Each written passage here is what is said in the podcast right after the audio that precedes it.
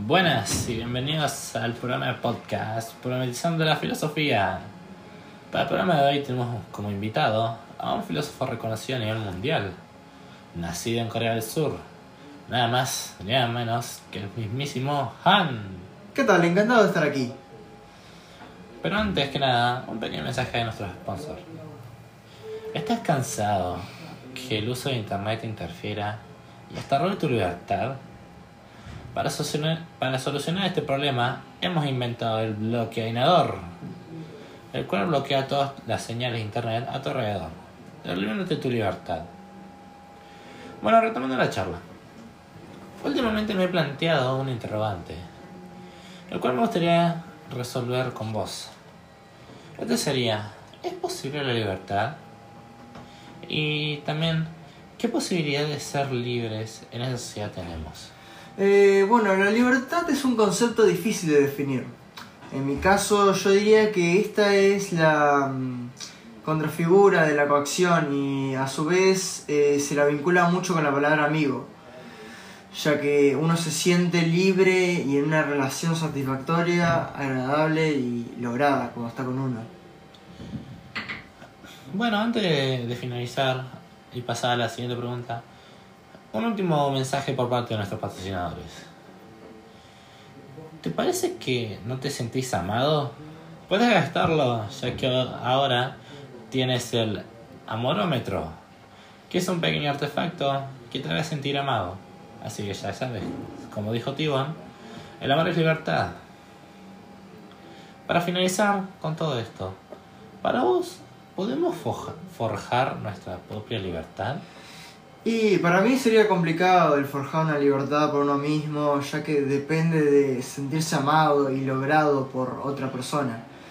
Eh, aunque también se podría encontrar una libertad en cosas como la exposición en redes o el, exhibicionismo ante otros. Bueno, eh, muchas gracias por, por tu presencia hoy y por tus respuestas. No, gracias a vos por invitarme. Bueno, mis oyentes, espero que les haya gustado espero verlos en otro programa de Problematizando la Filosofía.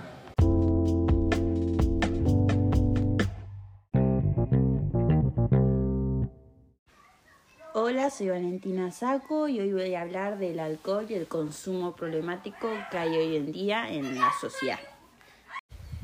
¿Qué quiero decir con esto? Que todos los fines los hombres le dicen a sus mujeres, el fin de me junto con mis amigos a tomar algo. Esto, aunque no lo parezca, se vuelve un consumo problemático porque se vuelve constante. Al escuchar esto deben pensar, de- ¿realmente se vuelve un consumo problemático solo ver los fines? Sí, porque vos ya sabés que ese fin de vos vas a tomar, que capaz que alguno o vos mismo podés llegar a caer. Hoy en día eh, el mayor consumo problemático se suele encontrar de alcohol, ¿no? Se suele encontrar en los adolescentes. Esto eh, lo leí en un libro muy interesante, eh, especialmente en un capítulo. El libro se llama Un libro sobre drogas y el capítulo se llama El apartado cerebro adolescente. Nos cuenta que en la adolescencia es considerada la etapa en la que se produce modifi- modificaciones significativas en la estructura eh, y en el funcionamiento del cerebro donde las neuronas y las vías nerviosas se desarrollan de manera evolutiva.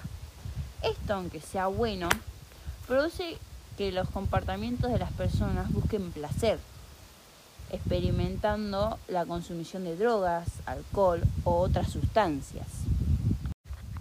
Todo lo nombrado es una toma de riesgo, ya que al experimentar no saben hasta dónde, pero hay que aceptar que todo esto todas estas tomas de decisiones y de riesgos es normal en la etapa adolescente.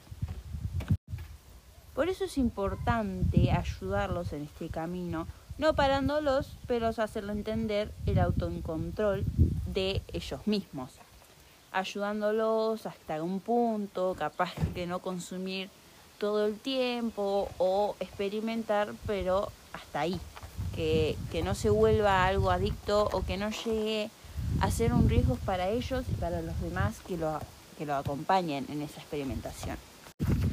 También es importante entender que es una etapa en la que el sistema es más vulnerable a las adicciones. Como lo dije antes, buscan exper experiencias novedosas y placenteras.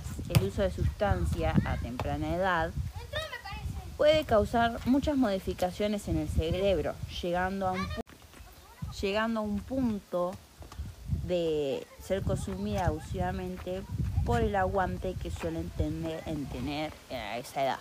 ¿Qué significa que no es lo mismo el aguante de la resaca o de tomar a los 16, 17 años que a los 25 o 30 años? Y ese aguante puede tener más probabilidades de caer en una adicción.